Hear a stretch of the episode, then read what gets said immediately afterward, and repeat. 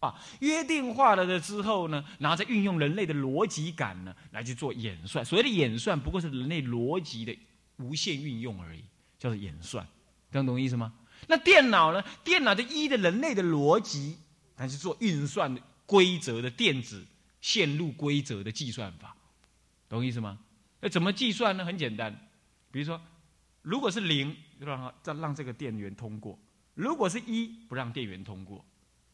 这是表示是跟非，那如果是零跟零，就让它再不通过电流；一跟零，那就让它通过。你只要在电器上面做这样子的一个一个安排，原子的安排的话，那它就等出一个，它就算，它就得得出了一个什么计算的结果出来。所以所有的电脑再怎么复杂，你都不要对它呢恭敬礼拜，你懂意思吗？因为它不过是零跟一的事情而已。人类将来呢，一直运用电脑之后，人类的思考会萎缩，会萎缩的。为什么？因为人类失去了往内找，离离开了什么呢？离开了这个六根思考问题的这个能耐，他会他会得不到，那叫做离心意识参，他参不到。所以你要知道，科学怎么能够代替佛法？冯冯，你们知道吧？冯冯呢？我在大学时代跟我通信的时候，我就一直劝他，我劝他说：“你不要再用科学解释佛教。刚开始可以，你不要一直迷下去，迷下去就完了。为什么呢？科学不能解释佛教的，科学只能早期让人家迷信科学的人呢，知道说：哎，佛教符合科学，让他也信仰。但是你要永远这么干，你一定自己错。他也没有说好，也没有说不好，但事后真的没再写那种文章了。”事后真的没再写。好，那么现在我们来，你要知道，佛学跟科学肯定是不同的。到底怎么不同法？来，我们看看这个文字当中说的，乃是透过人类的前五根，这包括仪器。我说过了，你要去量那个轻的重量，量那么短的距离，你知道用仪器的，对不对？但是仪器一定会怎么样？一定会怎么样？又有误差。再来，仪器的所谓测量啊。所谓测量啊，对一个大的东西来讲的测量，比如说你拿一个尺来量这个桌子的宽，会不会影响到桌子本身的大小？会不会？会不会啊？会不会？会不会？拿尺来量量桌子了，会不会因为你去量而影响桌子的大小？会不会？会不会？勇敢的说，会不会？不会。对的，这是你的经验，这是你的经验。可是我在问你。如果呢？现在有两颗乒乓球，都被绳子吊着，吊在天花板上，啊，吊在这里。然后呢？然后呢？然后你的教务主任跟你讲说：“这个陈英，你去量那两颗乒乓球的位置，那就会不会两个乒乓球距离多少？你要怎么量？我真简单呐。”，啊就个球吼，搞在这边的乒乓球，啊，个扭过来就好啊。其实是不是这样量的？是不是？是不是啊？啊？为什么不可以？啊，会动嘛？对嘛？对嘛？你量桌子的时候，桌子会不会动？那是你经验底下认为桌子不会动，其实桌子有在动，只是你一量。一摸之后，把桌子的垫子摸掉三粒了，你懂吗？但是那个没有，你量不出它的距离，懂我意思吗？所以你看看，你看这个东西就坚固的物哦，什么原因？点点摸嘛，对不？外油卡里去啊，啊，也些粒子跑出来了，对不对？是不是这样子啊？但是呢，有减无？你认为呢？没有减，为什么？因为你看不出来而已啊。佛陀有天眼，一看就看出来。这个这个木板给谁摸过？佛陀都知道，何以故？每个人的气味都留在上面所以狗也会知道，对不对？是不是这样子啊？所以狗能够去抓海洛因，对不对？是不是这样子啊？去抓死那个那个九二一大地震的时候，他知道哪里有人，对不对？你有没有注意到？好了，当你用尺去量那两颗乒乓球的乒乓球会动啊，所以你要量的时候必须怎么样？不要碰到它，不要碰到它！来来来，看一下啊，到可是你不碰到它的时候，就凭你的眼睛去看。你如果斜斜的看，看不准；你正面的看，哪个叫正面呢？开始量就不准了。好，再来，我不要碰到它嘛，我用看的，对，这样叫做叫做准，勉强说。可是什么叫做看？看的意思就眼睛看到东西叫看，对不对？什么叫眼睛看到东西？是光打到那个乒乓球，乒乓又从乒乓球反射回来，这样子光刺激了你的眼角膜，呃，刺激了你的眼视网膜，视网膜传递什么？视觉神经的电子，对不对？进入到你的大脑皮质以下的视觉神经里头，然后你解读之后说：“哦，我看到了。”整个看是不是这样子？你们读唯识的，是不是应该这样理解？浮尘根嘛，它的作用就是这样子嘛，是不是？现在，你把那个乒乓球再缩小，再缩小，再缩小，缩到跟一粒光子一样的时候，你怎么看到它？你如果要看，还是要光打在它身上，对不对？对不对？然后呢？然后呢？然后又传到你眼睛来，才叫看，对不对？是不是？这下完了，因为那个乒乓球已经小到跟一粒光子一样了，那外面的太阳光一照过来，咚！一撞把它给撞开了，你怎么量？所以，这个物理学上有一个有一个定理啊，叫做德尔塔 T 乘以德尔塔一等于德尔塔 P 等于德尔塔一啊，是啊，有没有听过？就是讲，它的动量乘以它的时间差等于它的能量的差异。当中还有一个二分之派 prime 的参数。这是我就记忆中所说的，大概是这样，可能忘记了他真正讲的是什么。意思就是说，你要看一个东西，要精确的量一个东西的位置的时候，它的能量你是永远量不到的。大卡车你量得到？大卡车归懂，嗯，三栋半啊，嗯啊，停在度，停在静律室的门头前，位置在静律室的门前面，几多少重？三吨三吨半。重量可以知道，这是大卡车，可以。一个乒乓球也可以，几重多少重？两克。那么呢，它停在哪里？停在桌子上，这是可以。当一粒光子，你就没办法说它多重，停在哪里？就这两个单，这两个因素就不能同时说了，因为它会变。你要知道它在哪里的时候，你就变了它的能量，懂意思吗？当你要抓住它能量的时候，你根本就算不出来它位置在哪里。所以能量跟位置它不能同时被发现。好吧，蒙尼，你描述一个人的时候，你能这样吗？哎，这个人名字叫法藏了，他现在活在哪里我不知道。你能这样描述一个人吗？不可以。你应该说那个法藏现在在青龙寺，这样你才描述确定描述那个人名字叫出来，然后呢位置也把它叫出来，名字就等于能量一样。现在你说有一个东西在青龙寺，那个什么东西我不知道。你讲了什么没有？你怎么也没讲？对你没有把那个东西讲出来啊？青龙寺好多东西啊，你怎么说有一个东西在青龙寺？所以科学呀，在最精细的地方，它是完全测不准。它是完全测不准的。爱因斯坦到死都不愿意接受这个事实，到死都不愿意接受这个事实。费尔曼他已经接受了这个事实，费因曼。他是个天才，他也是个天。一般的我们都知道，爱因斯坦是天才。其实，爱因斯坦是天才中的天才啊。但是同样等级的天才，比他低级的，那就费因曼这一类的人，他们已经了解到宇宙之间事实上呢是有东西是测不到的。所以，爱因斯坦说过一句话：“他说上帝不会跟人类玩骰子，玩不确定的事情。但事实，上帝真的跟人类玩骰子。原因出在哪里？就出在这句话上面。”就出在这句话上面，出在科学乃是透过人类的前五根含仪器的运用，对世间事物的观察、测量等为基础，这样是叫科学。问题是，人类的五根来测量物品的时候，一定会具有什么什么什么问题？测什么？他多少钱爱供？测什么？测不不填充题？测不什么？测不准原理一定会存在测不准的问题，看懂了吗？这是最高级的科学都承认这个事情。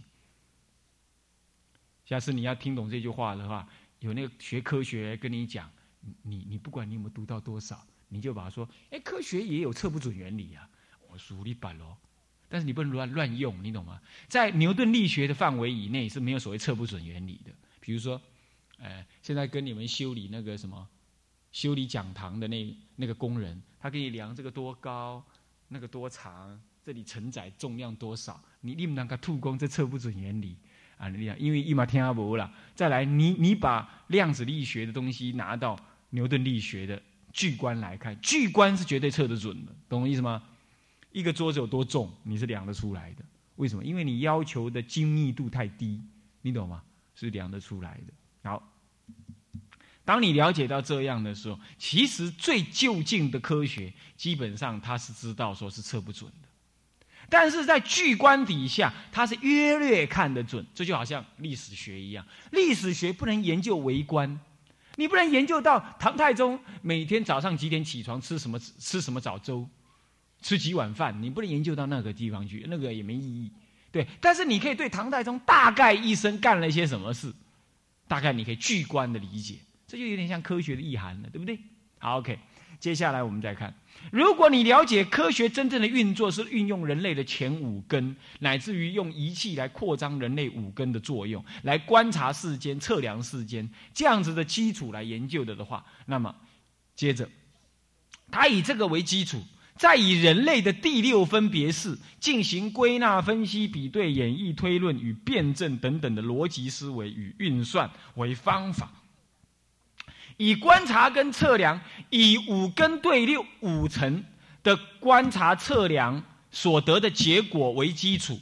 以人类第六分别意识所做的逻辑推演为方法，而得到一种可以明确描述什么叫描述？等一下会证明，会会会定义给你听。描述的合乎人类理性或经验法则的一种因果性结论，是理人类理性。什么叫理性？就经验法则叫理性。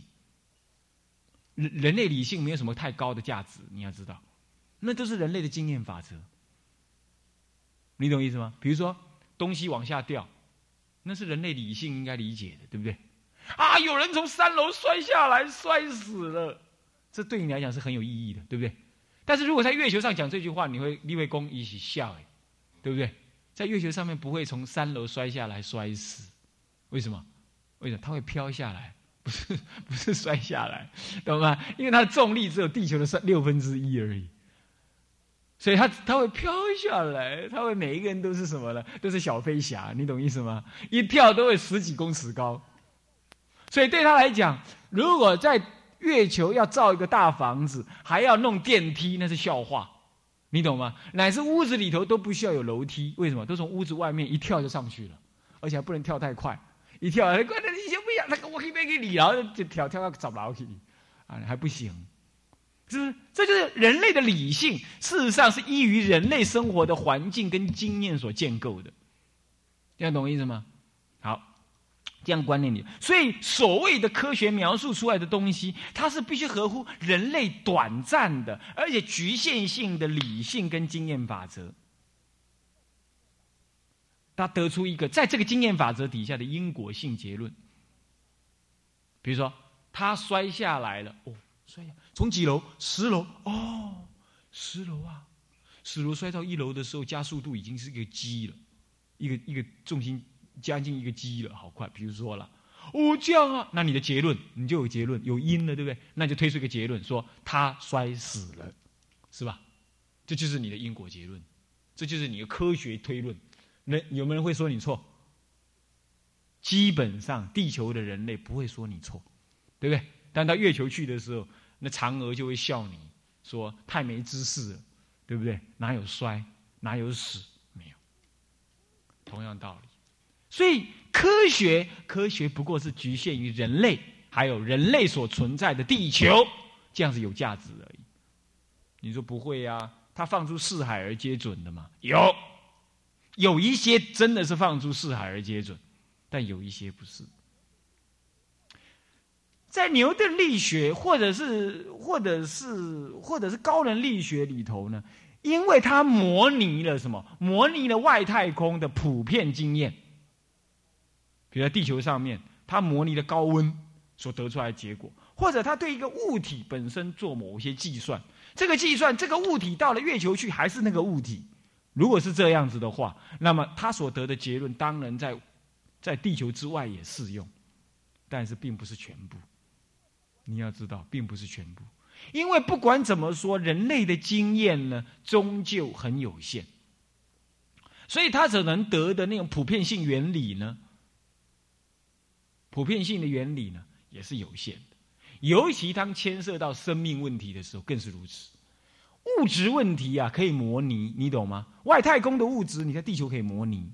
所以地球上计算出来的结果也等同于月球，呃，或者是外太空可用。换句话说，它好像通于宇宙可用。这自然科学还勉强可以这样说，但是到了人文科学的时候就不一定了。人文科学因为不同的生命体有不同的生命行为准则，有不同的生命经验，这个时候还能不能这样计算？还能不能这样说？这就有大大的问题，所以如果说自然科学比较像科学，那还勉强可以讲；人文科学你非得要说它是科学，那就很有问题。好，这个结论是什么样结论？此一结论继续看下去，此一结论可以被注意，这是重点，可以被重复地怎么样？重复地怎么样？实验还有呢？还有呢？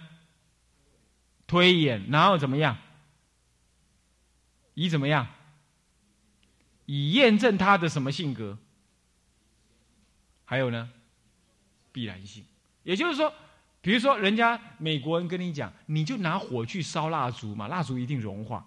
真的吗？我试试看。你试了，一定也这样。不会在美国是这么干，在台湾这么干就不行，不会，对不对？而且唯一会这样，科学的结果就是必须这样。是必然，可以重复实验跟验证，验证出它的必然性跟所谓的唯一性。如果是这样，我们称之为什么？而成为人类的一种什么？什么？知识的一部分，从而可以于未来加以怎么样？加以怎么样？广泛的运用。这样子的，这始终的手段跟结果，无人统称之为科学，或者叫科学方法。结果叫做科学的，那个方法叫做科学的方法。有时候我们就统称它就叫科学，科学科学就这么回事叫科学，懂了吗？好，关于这样叫做科学，那请问这里头还，请问自然科学是不是科学了？真的是哦，对不对？自然科学在这里造车子，在美国也可以用；在美国造火站，火箭在台湾也可以用。而且必然的，你这样做这样做，那个火箭就会这样飞这样飞，那几乎可以说是必然的，对不对？半导体的研究在台湾、在国外研究的很兴盛。那么呢，因此半导体的利用在美国这么利用，在台湾也是这么利用，这都一样的。这所以说，它具有唯一性，还有必然性。它是可以重复验证的，那所以我们常常说自然科学没问题，真的叫做科学。它甚至拿到外国宇宙那里去也是，虽然它有不确定性，不过这个不确定性已经降到人类能够鉴别它的范围之外了，所以说它等于是精确的，所以这也没问题。但是即使是这样子啊，对佛陀来讲那还是很粗糙的。自然科学即使是这样，对佛陀的精细来讲，那还是很粗糙的，好，还是很粗糙的。那么，但是这样粗糙已经蛮不错的，对人类来讲已经蛮不错的。那么接下来我们就要来鉴别，鉴别。那如果是这样，那所谓的社会科学，所谓的历史学，能不能叫做科学？我们就要来谈。啊，我们这节课先讲到这里。向下文长，复以来日。我们回向：众生无边誓愿度，烦恼无尽誓愿断，